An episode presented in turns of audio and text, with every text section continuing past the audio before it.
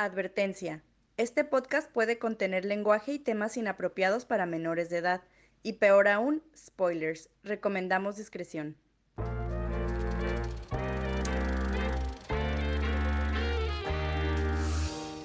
Hola, hola, bienvenidos a Cinemateurs, un podcast para fans de cine por fans de cine, donde discutiremos, examinaremos y analizaremos las películas más fascinantes, interesantes e intrigantes que nos ha dado el arte del cine.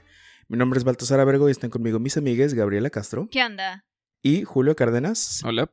Y les damos la bienvenida a este episodio de Cinemateurs. El día de hoy, como mencionamos en el episodio pasado, continuamos con la progresión de Batman, iniciando con las, entre comillas, clásicas, porque esta película es una de las más representativas de Batman, pero definitivamente no, no sé si podemos considerarla clásica, porque pues están las de los 60s y, y las animadas y demás, ¿no? Sí, ya es retro, ya hace 30 años que salió casi. De hecho, esta película, este, este nuevo año, 2022, cumple precisamente 30 años, sí, así es. La película sigue siendo dirigida por Tim Burton y protagonizada por Michael Keaton, pero hay varias añadiciones interesantes al cast, principalmente nada más y nada menos que Danny DeVito como el pingüino, Christopher Walken como Shrek, el ogro más feliz, Max Shrek creo que se llamaba, y Michelle Pfeiffer como Gatúbela. Primero, hace mucho que no sabemos lo de qué esperabas de la película. Según yo lo hemos estado haciendo. Creo que el de Batman no, pero Ah, bueno, se nos fue esa vez entonces. Sí. Pues antes de las calificaciones iniciales, ¿qué esperaba de la película? En base a lo que vimos en Batman eh, del 89, 88, con, con Michael Keaton, eh, esperaba algo burridón. Me intrigaba eh, la idea de ver a Danny DeVito como el pingüino y a, y a Gatúbela y ver qué tan, qué tan bien se logró ese, ese casting, pero me esperaba algo así igual, como medio aburridón y, y muy visual por ser de Tim Burton. Yo lo que esperaba era algo mejor. No sé cómo explicarlo. Pero yo recordaba que esta película estaba mejor. Aunque igual creo que fue el efecto Space Jam o nostalgia. ¿Ya la habías visto antes? Sí. Y sí la recordaba mejor. Y sí está un poco mejor. Pero ya cuando la estábamos viendo, sí caí en cuenta que los diálogos estaban así muy cheesy. El, el, el script de la película sí estaba muy... Como que el diálogo se me hizo muy pendejo. Hacia grandes rasgos. y aunque la historia sí daba para... Ah, ok. Esta es la historia del pingüino, ¿no? Y la historia de Gatúbela. Y aún así se me hace que la regaron con el guion. Mm. A mi parecer. ¿Tú, Gaby, ya la habías visto? No, ¿Y qué esperabas? no esperaba absolutamente nada y es como bajé bastante mis expectativas. Ajá. Como, eh, Eh, lo, lo bueno de no esperar nada es que todo, todo lo poquito positivo resulta como un muy buen positivo. Que es, es esta, esta, esta filosofía con la que entro este año. Este. en mi calificación inicial, definitivamente, yo creo que me voy a ir por un 7.5. Creo que a Batman le puse 7, si no me, si no me equivoco. Esta me gusta un poquito más, 7.5. yo le voy a poner 7. Igual un, un, un incremento a, a Batman. Yo le voy a poner 7.5. Te quedas igual. Sí, y le estoy pensando porque le pensaba poner peor calificación, pero no lo amerita. A ver, vamos a ver por qué. Iniciando con ah, una de las mejores cosas que le pasó, a mi parecer, a esta película, es eh, Gatúbela. Entre comillas, de las mejores cosas porque su personaje y todo su... le dan su background story, cómo nace Gatúbela. Está un poco extraño, o sea, aparentemente la mujer sobrevive a una caída, un intento de asesinato. Misteriosamente, ninguno de los personajes en, en DC, que yo sepa, o en Batman, obtienen sus poderes de una forma sobrenatural. Más bien es algún tipo de, de accidente científico o de, no sé, es, es un alien como Superman o demás. Pero según yo la historia de Gatúbela sí es accurate porque es... ah, nunca he visto la historia de Gatúbela en los cómics, pero sí vi la película de Gatúbela con Halle Berry. No me acuerdo de nada excepto de el inicio que es exactamente igual o parecido de que ah, la matan o muere y llegan un chingo de gatos porque ella era buena con los gatos y revive mágicamente. Y ahora tiene estos poderes gatunos, por así decirlo. Interesante. Intrigante. Fascinante. Pues ese aspecto le dio un, para mí, un vibe más de fantasía a esta película y menos de goth, eh, héroe goth. Sí, pero eso no lo puedes criticar a la película porque si están basándose en el cómic, es como, pues... Ujú. Sí. Sí, pero lo que me gustó de eso es que, o sea, ay, me ponen un tono de, ay, no mames, revivió, revivió de la nada nomás porque unos gatos lo, lo lamieron. Entonces yo soy inmortal, güey, o sea, no mames. Me muer- caigo muerto aquí en mi casa y inmediatamente es como que, ay, qué pedo. Y me empiezo a lamer las bolas o algo así como gato. Guacal. Pero aparte tendría que venir un chingo de gatos al parecer. Tendrías que ser muy bueno con los gatos. Porque con estos tuyos, quién sabe qué tanto les importa es como para revivirte. Lamentablemente, gatos. Pues bueno, el chiste es que Gatúbela como personaje y como historia eh, llevó Batman para mí a otro a otro tipo de historia, un poco más chistosa, un poco más porque también los diálogos de, de Gatúbela estaban súper cursis y súper trillados y la forma en la que Michelle Pfeiffer le dio vida era muy Oh, sí, soy Gatúbela. Y creo que es mucho del personaje de Gatúbela Sí. también. Sí. Digo, lo hemos visto en los videojuegos, lo hemos visto en literalmente todas las interacciones de Gatúbela. Me acuerdo un mini silent aquí. Estaba hablando con un amigo acerca de por qué las adaptaciones de anime a live action no se traducen tan bien. Y es porque muchas cosas que vemos en, en, anime siento que la historia se da el permiso de ser ligeramente fantasiosa o cursi o los personajes son súper caricaturescos porque son medio animado y no te choca tanto a como cuando ves a una persona en vivo actuar así. Siento que es algo muy similar. O sea, ver a Gatúbela en película fue un poco cursi, pero icónico para mí. A mí lo que no me gusta de la historia de Gatúbela, no sé si igual fue de la película o de o de los cómics, pero el antes de ella me estresa.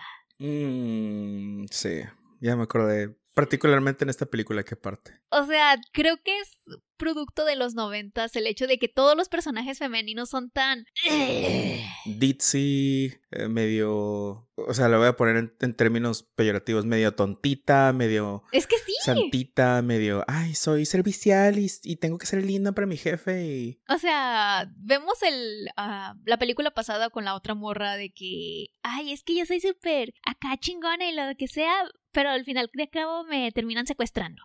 Y luego tenemos a, que también me cae gordo ese trope. Y luego tenemos a esta morra de que, ay, soy bien tonta y ajaja, hasta que gano poderes y mágicamente me vuelvo bien chingona. Me tienen, que me tienen que intentar asesinar para que yo realmente pueda encontrar mi propio poder, ¿no? Ya. Sí, está. Está. Está O sea, frustrante se, ver ese se- personaje. se quieren tratar de hacer como, ah, una mujer empoderada. Pero se tiene que morir antes, ¿no? Sí, pero por eso me refiero a ese tipo de tropes noventeros de que para tener una mujer empoderada es que primero tuvo que haber tenido muchos sacrificios. Lo veo. Tú, Julio, desde, desde el, el punto de vista de un hombre cisgénero en medio del patriarcado, ¿cómo percibiste esta historia? Pues sí lo vi como. Quiero decirlo de el empoderamiento, pero creo que ese es el personaje de Selina Kyle antes de, de Gatúbela. El hecho de. Y es una realidad que tenían las mujeres que se iban por el por este camino de trabajar de secretarias y secretarias a lo mejor de personas muy poderosas de. CEOs, presidentes de compañías y así. Tal vez esto es un ¿cómo se dice? un remanente lo que sobró del cómic de Batman cuan- que fue creado en los años que no sé, 40, 50 y pues en ese entonces si ahorita la mujer está de la chingada en aquel entonces estaba peor.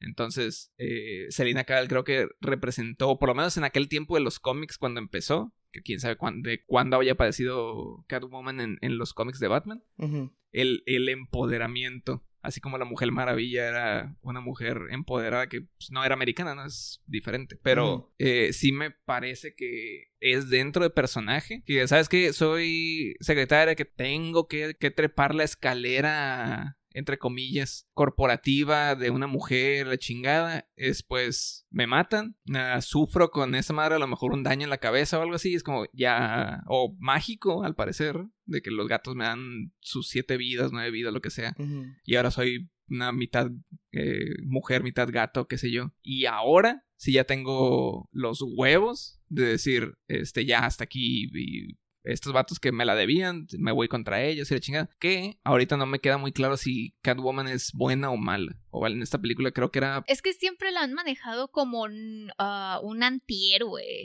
No, es mala en el sentido de que roba joyas y hace lo que quiere. Y, pues sí, es, Es una, ladrona. Es una gatita, pues. Es- Es, Pero- bonita, Cat pero. Burglar, ¿no? Sí. Eh. Pero, de hecho sí. Pero siempre la han puesto como la pareja de Batman. Es más, en los nuevos cómics, pues ya se casaron y toda la verga. Entonces. eh, Eh, Flashback a cuando hizo polémica Batman porque salía en una escena donde salía comiendo gatita. Fue hace poco. Sí, hace poquito.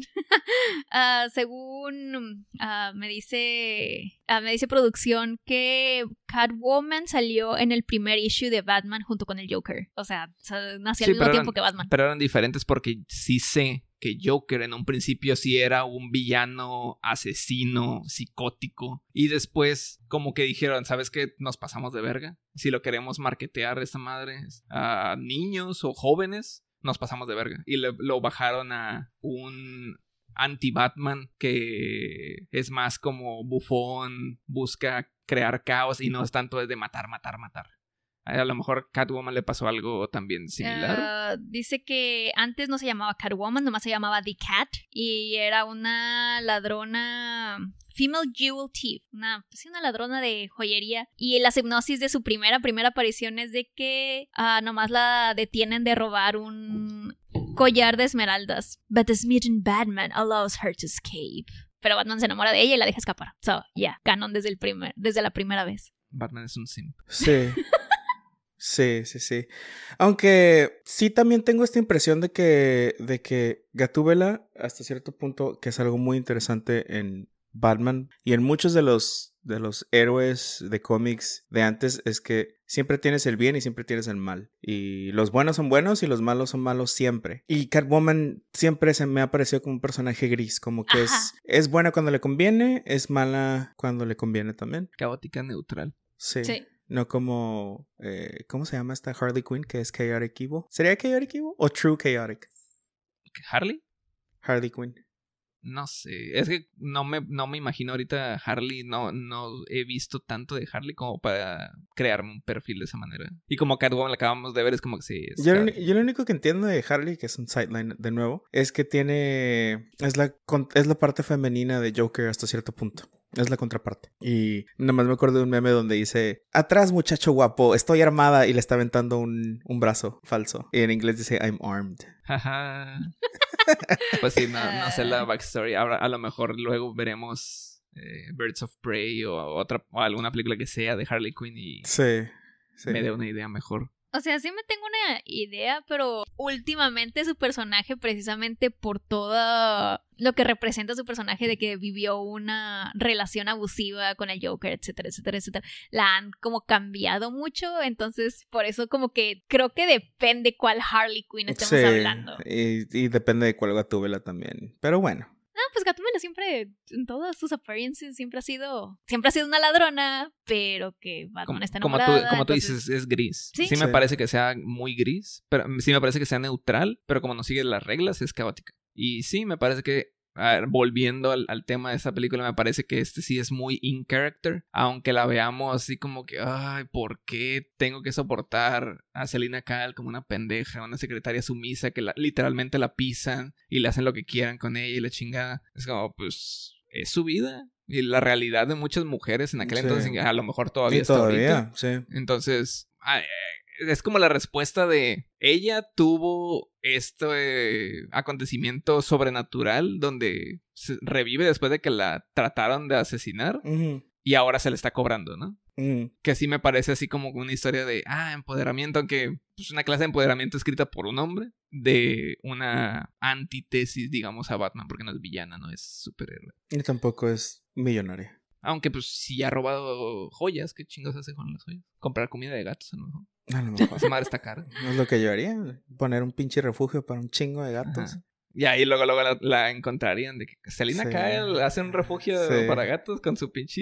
No, hombre, aquí Con en Tijuana no tendría chamba siempre. Pero también es, es este. Es una de las cosas diferentes que creo que enriquecieron para mí esta película. También tenemos al gran Danny DeVito. Estuve un poco confundido, esperaba muchísimo más de él, porque Jack Nicholson como The Joker puso la barra muy alta. Y de hecho, esta es una de esas películas donde no tenemos un villano tan claro, porque Max Shrek es un villano, un villano corporativo. Sí. El pingüino es un villano también un poco caótico, pero no es el villano principal. Él es el, como que él lo único que quería era, Reconocimiento. Era, sí, re- reconocer a sus, a, a sus papás y demás. Pues reconocerse a sí mismo como un ser humano, porque todo el mundo, ay, es un monstruo, es un pingüino. Es Sí, como, o sea, yo quiero un nombre, yo no quiero que me digan el pingüino, quiero que la gente me reconozca como un ser con Y identidad. Lamentablemente se deja manejar por Max Shrek Ajá. y se convierte en alguien malvado. Cuando él solamente era un ser incomprendido. Aunque pues, bueno, o sea, sí lo vemos con. de la. Sí, sí vemos las partes negativas del pingüino de que. Pues cualquier mujer que le mostrara interés o que fuera su par- parte de su equipo de, Campaña política. de campaña política es como que a todas, sí, a todas me las quiero chingar, al feo, pero también sabemos que toda su vida vivió en el drenaje, entonces no tuvo una, una infancia, no tuvo una adolescencia. Li- Literalmente es maleducado. Ajá, no, no pasó a lo mejor por, si lo vemos desde el ámbito psicológico, no pasó por los pinches, su fase, ¿cómo se, se llamaría? Su fase anal, su fase edípica, su fase, todas las pinches fases que pasan los, los niños, la pubertad, todo eso es como, estuvo en una pinche alcantarilla, güey, es un- Con es un- pingüinos. si es un ser humano, si sabe leer, si sabe hablar, ya es, para mí en lo personal es como, wow, ¿cómo le hizo este cabrón, no? Ujú. Y pues sí, obviamente lo sacan de ahí y pues está bien inadaptado y Max Shrek se aprovecha, es como que sí, vamos a hacerte alcalde porque tú eres el, el ejemplo del, del niño pobre que salió literal de las alcantarillas y ahora quiere ser alguien en la vida. Pero el malo de la película es Max Shrek y el pobre Danny DeVito como pingüino pues es un pobre inadaptado. Pero sí me pareció un, un buen papel. De su parte, sí me pareció un buen actuado porque pues, a mí me parece que Danny Porque Danny un DeVito es un buen actor. actor. Sí. A ese sí es sin discusión. O sea, creo que hemos tenido esta discusión de este güey que es icónico. Si es un buen actor respecto a Jim Carrey, respecto a Keanu Reeves. Y algunas películas que hemos visto de ellos nos hacen dudar. Con Danny DeVito, todo lo que he visto de él, de- desde It's Always Sunny in Philadelphia, Matilda.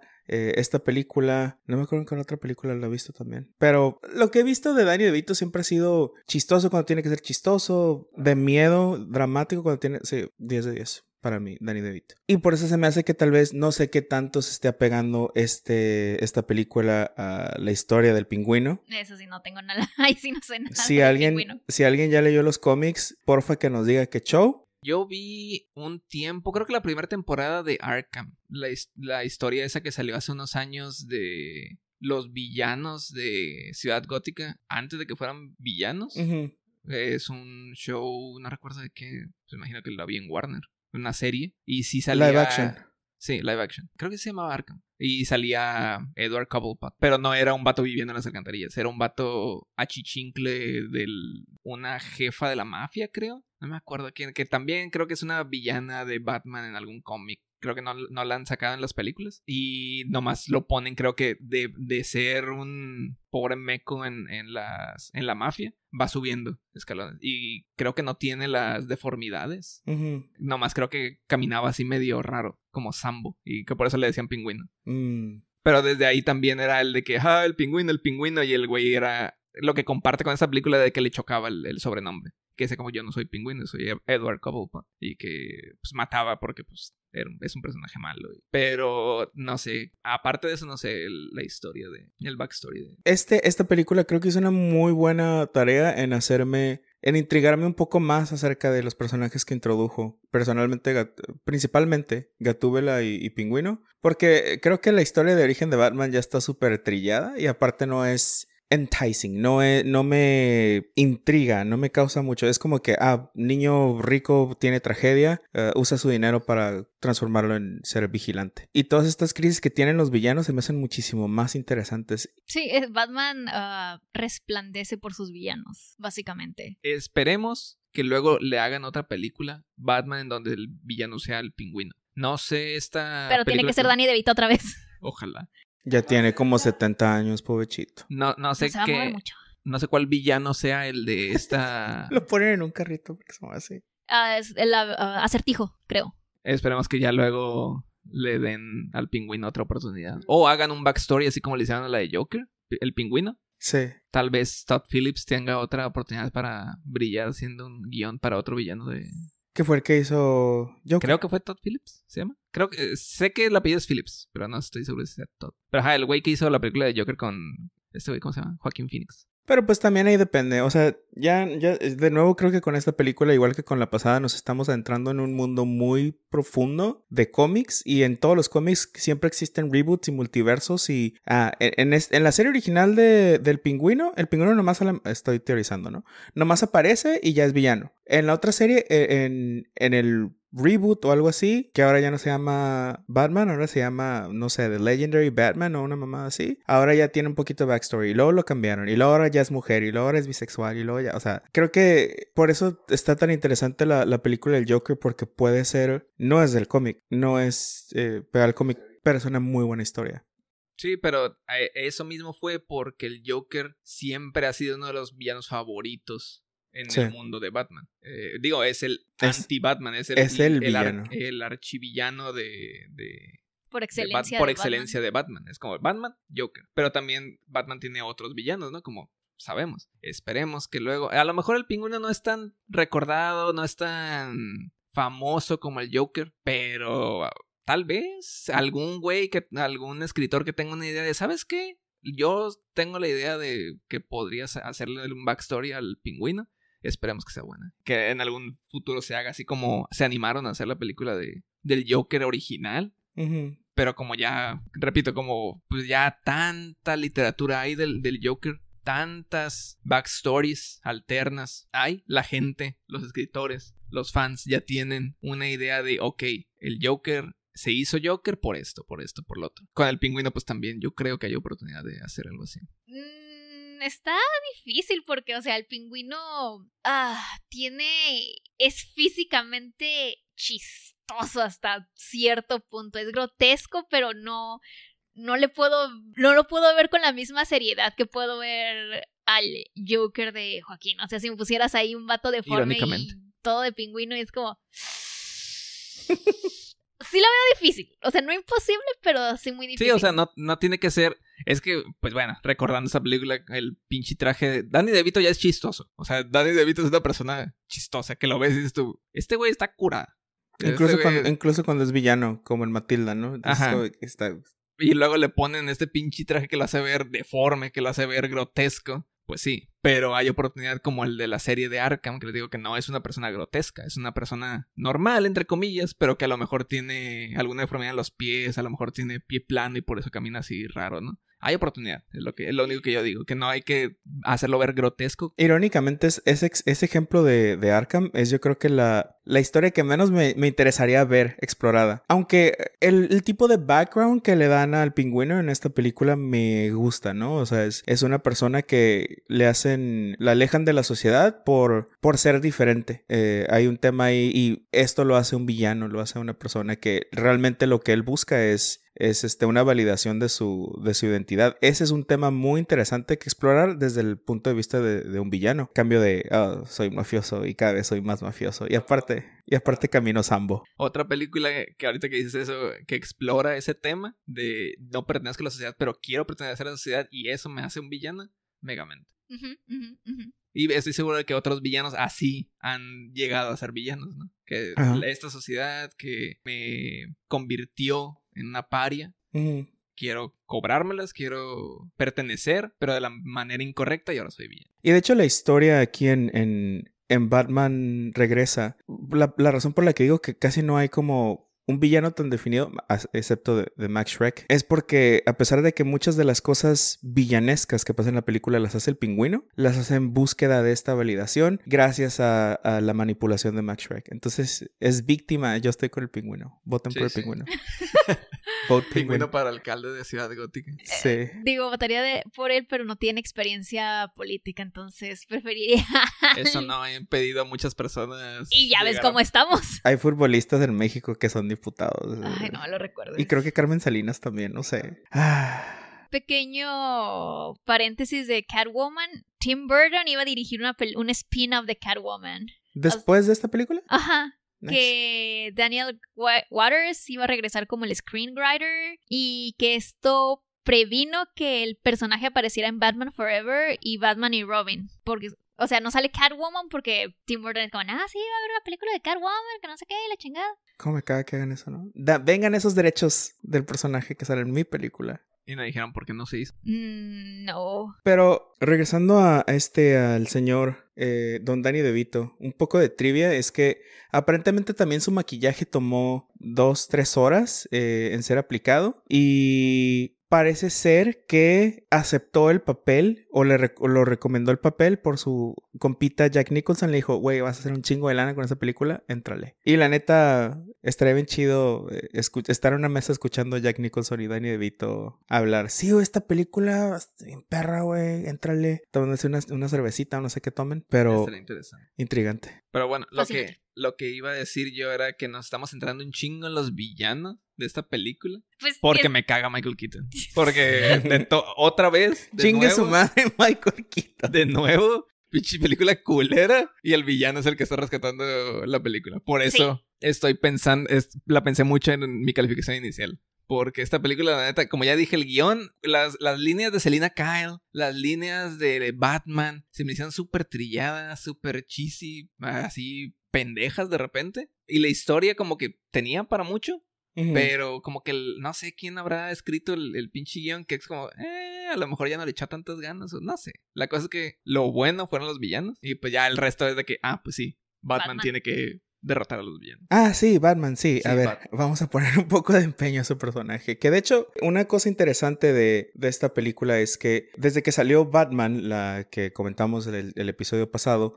ni Tim Burton ni Michael Keaton habían accedido a hacer una, una secuela. O sea, no era parte del plan hacer una secuela. Entonces, solo aceptaron los dos hacer una secuela, ya que aceptaron hacer unos cambios al guion. Una de las cosas principales que Tim Burton puso como condición es que no fuera una secuela directa. Y se nota mucho por la ausencia de Vicky Vale, se nota mucho por la ausencia de ciertos plotlines que a lo mejor hubiera estado interesante ver, pero en sí yo creo que una de las cosas que me gustó es que no sea una secuela directa. No tienes que ver Batman del 89 para entender Batman del... Sí, es cierto. Aunque yo sí la considero una secuela directa. Pero tienes razón, o sea, si ves esta película, no necesitas ver la anterior. O sea, no te dicen como que, ah, ¿te acuerdas de Vicky Bell? No, nomás algunos personajes son los mismos. Ujú. El, el Batman es Lo el medio mismo. mencionan, pero oye, ¿no tenías una novia? Ay, sí, pero no funciona. Sí, sí, sí. Es, eso es algo que estuvo como chido, pero al mismo tiempo como...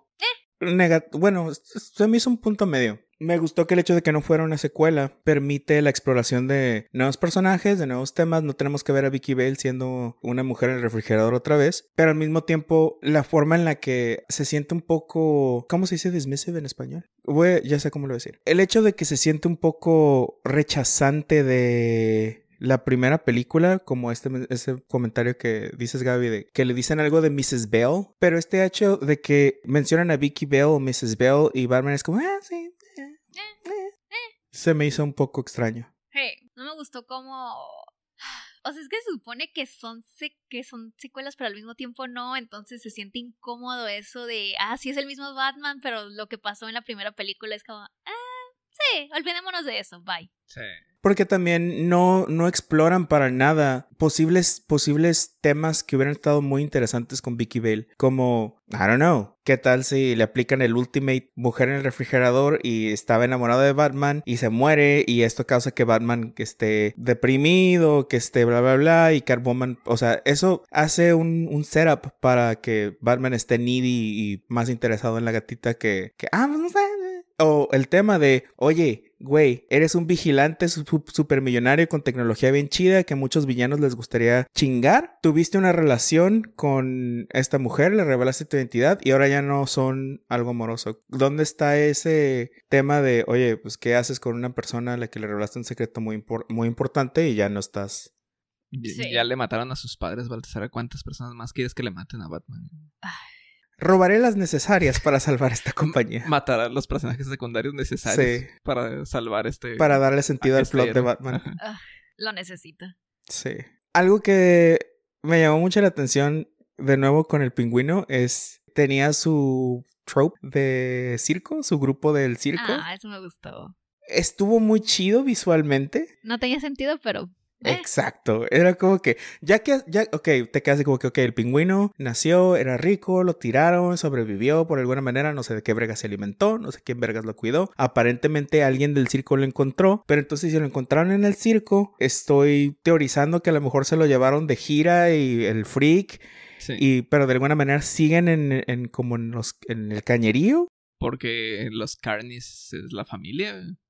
Es un. No, yo tengo la teoría de que creció ahí con los pingüinos y ya que era adulto encontró a otros. ah, Freaks. Sí, rechazados de la sociedad. Aunque según yo, el periódico que encuentra Batman y que con eso se da cuenta de que el pingüino es malo es de que el Penguin Boy, uno de los freaks, era como el niño pingüino, creo. Ah. ¿yo? No era como que, ah, el hombre pingüino. Hombre polilla. No recuerdo si sí era hombre o si, si, o si, si decían que era un niño, pero el problema era que desaparecían los niños cuando iban a ver el, el freak show y la gente, o, el- o por lo menos implicaron, insinuaron que el pingüino se los comía a los niños.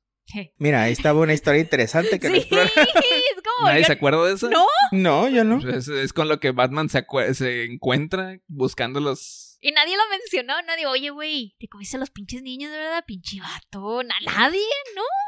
Ah, canibalillo, ¿eh? Canibalillo. Y qué buen equipo de... O sea, cuánta lana no debe haber tenido Max Shrek, que obviamente tenía un chingo de lana, para callar a la prensa. Porque si la prensa se hubiera en- en- eh, encontrado con esto, que a lo mejor sí, los tuvieron que haber callado en chinga para... No saques el pasado de que el pingüino comía niños, ¿eh? Es que eran los noventas. No, no se sabía el pasado de nada. No había redes sociales, no había Twitter, no había No, no Facebook. existía la, cultura de la cancelación. Exacto. Esperemos. Sí, digamos que fue eso. Porque Sí. pues Batman luego, luego, bueno, Bruno Díaz, Bruce Wayne. Luego, luego fue como que, ah, mira, qué curioso. El pasado del pingüino dice que tal a lo mejor, a lo mejor este, este encabezado de que un freak show pasó por tal pueblo, los niños desaparecieron y de repente desapareció el chico pingüino del, del freak show. A lo mejor tenía algo que ver con este güey que se hace llamar el pingüino y que apareció en Ciudad Gótica de la nada, ¿no? Le regalan muy fácil a Batman en estas películas la, la, la llave, ¿no? También me acuerdo que estaba viendo algo en, en la primera película de Jack Napier o algo así. Y ya sé, ah, este güey es Jack Napier. Bueno, Jack Napier sí se sabía que Que era culero. E- Era, ese güey sí era de que Jack Napier es mafioso y anda en- haciendo chingaderas y cuando se va a detener a Jack Napier es cuando lo empuja, por accidente se le cae en, el pinche ácido y por eso nace el, el Joker, ¿no? Pero siempre fue como que este güey, Jack Napier es malo. Acá en este sentido sí fue más como, eh, a lo mejor este chico pingüino que comía niños puede ser este mismo hombre pingüino que parecía... ¿Cuántos hombres pingüinos habrá en el mundo? Hmm. Pero anyway, no- otra vez de nuevo con los pinches villanos porque es lo, lo rescatable de la película. Es que Batman tiene su, su plot, su setup muy fácil. O sea, no hay nada intrigante, interesante, Interesante fascinante. fascinante. de él. Pero con el pingüino estamos asumiendo que este güey que abandonaron, que estaba deforme, que tiene una relación con alguien del circo, que aparentemente tienen acceso a tecnología bien avanzada para hackear un carro remotamente y manejarlo como si fuera un juego de arcade. Están bien chingones. Están bien chidos, sí. sea, son, son, es un villano chido y, muy, tea- muy teatral. O sea, cuando atacan los del, los del circo, están tumbling y acá Cirque du Soleil mientras matan gente. O sea, Sí, eso sí se me hizo súper pendejo también de que llegaba Batman y a todos los, los performers que veía les partía su madre. Es como, ¿cómo sabías que ese güey no era un pinche mimo en la calle ganando, tratando de ganarse el, el pan de cada día y... Ay, Batman, auxilia porque los, estos pinches... Y le parte los hocico. O sea, que tú también eres parte de los del pingüino. Batman teniendo eh, PTSD en Cirque du Soleil, güey. así, Ándale. Ah, eh, me, me imaginé al pobre Bruno Díaz acá primera fila, ¿no? En el pinche du Soleil, porque obviamente y saliéndose a la mitad del primer, del primer acto porque no puede, güey. Agarrando, agarrando un Batikunai knife, ¿no? Así, listo para aventarlo. Una vez que aceptas que todo el grupo del pingüino tiene sentido y tiene lógica, es como que, ah, ok, es, ya sé, este, este es el tipo de película donde tengo que aceptar todo lo que me, me proponen como lógico y como, sí, sí se podría, eso sí podría pasar a huevo que sé. Creo que ni, ni Tesla tiene la tecnología que tenía el pingüino, güey. Sí, eh, de hecho, cuando sale volando con un pinche paraguas, creo que es la primera vez que se encuentran Batman, Gatúbela y el pingüino, que Güey. Sale volando con un paraguas sin nada. O sea, esa madre era los puros alambres Sí, girando y se va volando el güey como como helicóptero, güey. física. Sí, hola. No hay, no hay física en pinche... En la ciudad gótica, what? I mean, Batman de repente hace como paragliding nada más con una capa de tela. Y nos estamos olvidando del batiboomerang o como se llame esa madre, que es como, Ah, que, oh, estoy contra ah. cinco mimos. Pip, pip, pip, le pico cinco mimos en esas posiciones y nomás lo sueltes como, pip, menos uno, menos dos, menos tres, menos cuatro. Y el perro es como que, yoink, y se lo lleva. Pero, ¿sabes? Ah, güey, el perro es lo mejor del mundo. Lo más perro de esto es que los mismos se quedan. Sí. Lo más perro de esto es que los mismos se quedan así para. Ah, mira, nos está planeando aventar algo. Es, es como si Batman hubiera sacado un Game Boy o algo así. Estaba así, todos los mismos. Ay, a ver qué pedo, aquí me quedo parado. Y se esperan a que el boomerang le pegue a todos. Es, es- eso estuvo. Villanos de Ubisoft, ¿no? Que pareciera que estuvieran en pinche juego de, de Ubisoft. Sí, es que que Batman estaba jugando en modo historia. Estaban muy nerfeados esos NPCs. Sí. Algo que no hemos mencionado. ¿Esta película es navideña? ¿Es navideño? Es navideña. Sí, pudiera haber salido en el ciclo pasado, pero. Pero, Pero, la pues, gente quería Die Hard. Sí. Y algo muy chistoso o un pedacito de trivia es que a huevo querían tener ciertos pingüinos vivos para eh, algunas escenas y querían Penguin Kings, que son los que tienen así como Oh, Pen Pen, el ya. de Evangelion. Son los pingüinos más grandes. Son pingüinos más grandes y tienen una como crestita de, colores muy guapos y todo. Los únicos en cautiverio estaban en Inglaterra o algo así. eh, y los volaron desde Inglaterra en un avión, en un avión con su refrigeradorcito y todo. Venían ellos muy contentos. Eh, los tuvieron en un trailer que tenía su propio, este, su propia alberquita y tenía, les daba, les ponían hielito. Y aparte el set, todo el set Ajá. estaba refrigerado a 35 grados Fahrenheit, que es, Casi cero. sí, es, frío. Y es lo que hicieron para tener pingüinos. Y todo, yo estaba leyendo esto y estaba, güey, pobres animales. O sea, ¿dónde está PETA? ¿Dónde está Greenpeace? ¿Dónde está todos los, los este, Social Justice Warriors cancelando? Pero aparentemente a los pingüinos les gustó tanto la experiencia.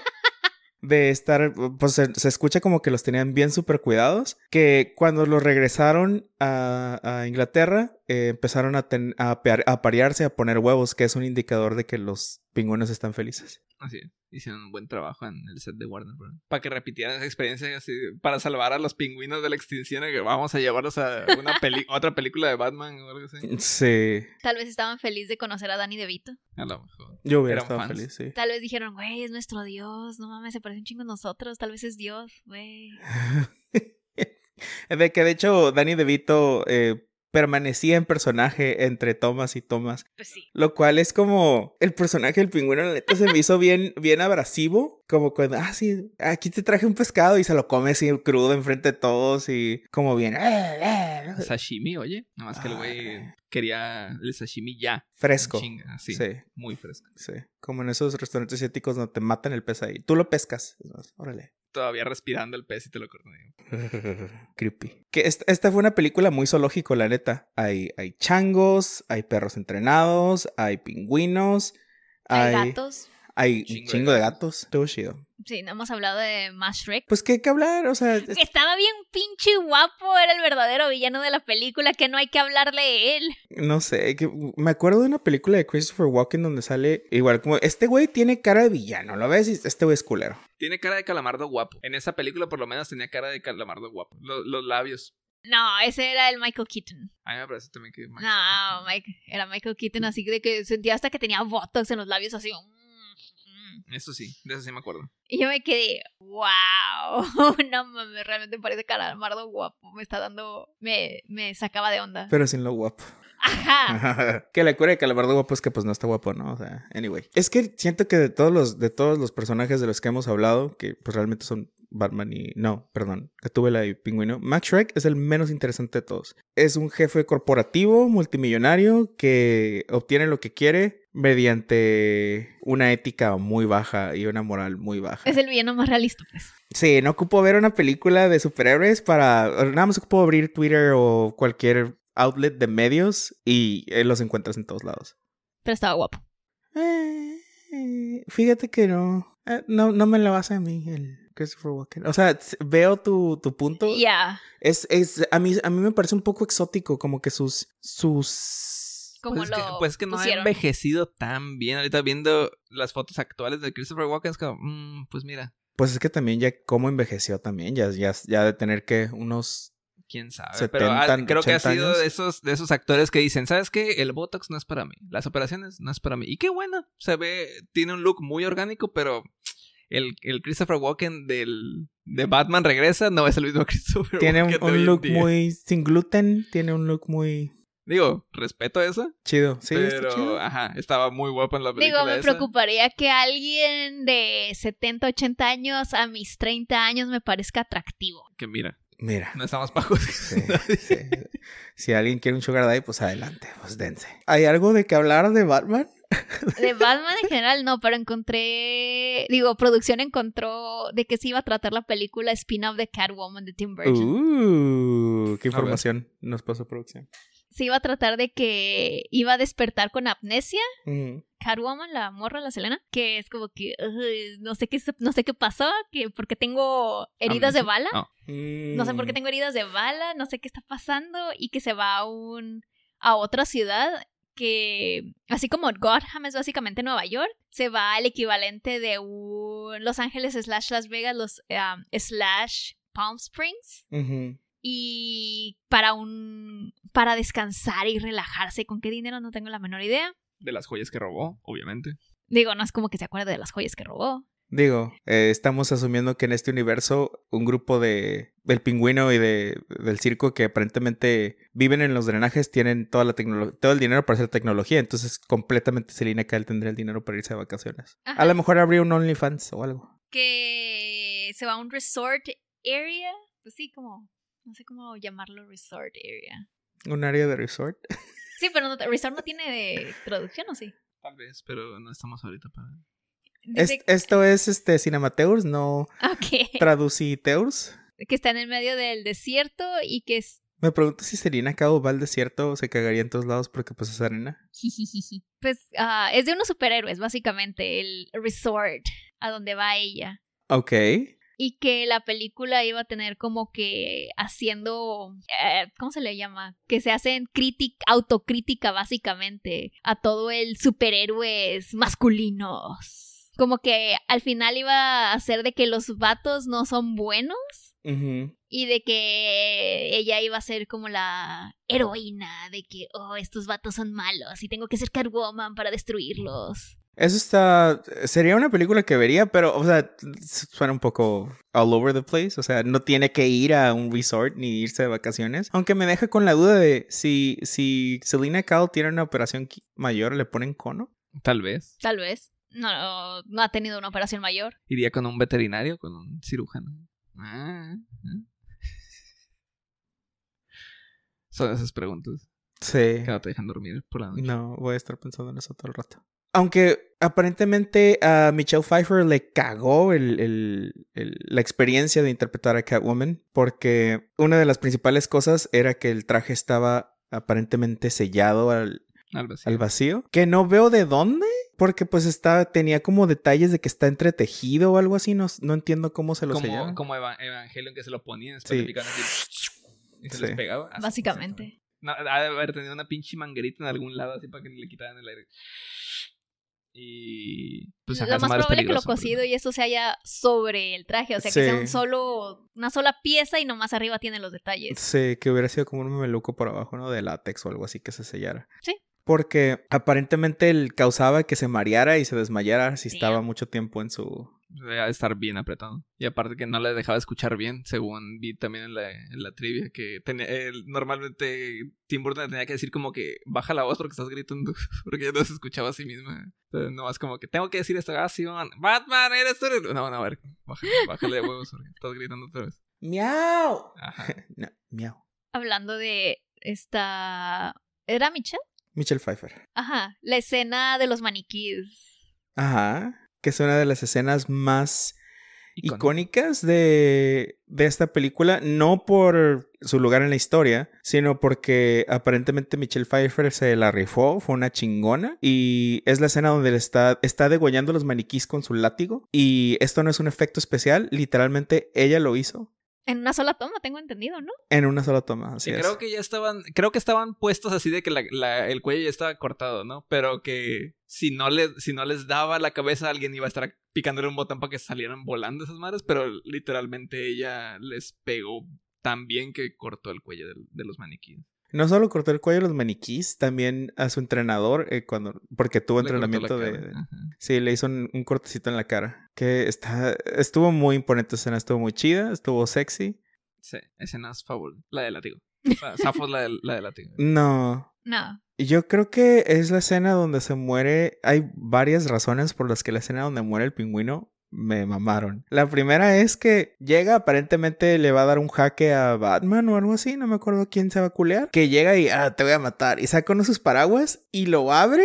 Y es uno de, y es uno de que tiene como Ah, sí. monitos de peluche y dice, ah, es uno de los bonitos. O sea, en vez de que fuera un arma, dice, es uno de los bonitos y luego se cae de hocico, ya muerto. Es, las últimas palabras del pingüino es como, oh, it's one of the cute ones. Y muerto. Y luego llegan unos pingüinos reyes a empujarlo al agua, pero son obviamente vatos en botarga, caminando bien. ¿Qué vergas? Te- es, es- toda esta escena, en un sentido de humor negro, fue mi favorita, no por eh, no porque es una gran escena de historia, sino por todo lo chusco que tuvo. Mm, creo que tenía dos escenas favoritas. No estoy segura cuáles, porque honestamente ya borré de mi memoria toda la película de Batman. Estuvo como, eh. Pero creo que eran cuando Selena. ¿Selena es Selena o Selena? Selena. Selena es la cantante. Selena y pues Bruce Wayne están en la en el baile en- era de Navidad de año no no sé acá un baile acá fancy Es cuando se dan cuenta, ¿no? y se dan cuenta de se, se están diciendo unas palabras no sé qué y es como que se dicen exactamente lo que se dijeron cuando estaban en traje de Batman y Catwoman y es como que les cae el 20 de ay güey esta morra es Catwoman creo que ella no se da cuenta que él es Batman pero él sí se da cuenta que, que ella es Catwoman Sí se dan cuenta los dos y es porque se besan y ya se habían besado en traje. Es como que, ay, esta bebita me sabe. Pues sí, ahí se dieron cuenta. Sí, eso, eso me gustó, eso me gustó. Me gusta mucho en películas de superhéroes y en anime también, cuando por fin revelan las identidades secretas. Eso, ah, me mama. Que es, es cierto, y luego tenemos la entrada triunfal del pingüino aquí en esta misma escena donde les dice que se está robando a todos los, los primogénitos a la mamá. Sí, está muy chida esa escena, sí es cierto. Y pues, ja, mi escena favorita. Creo que me voy a ir con la del látigo. O. Cliché.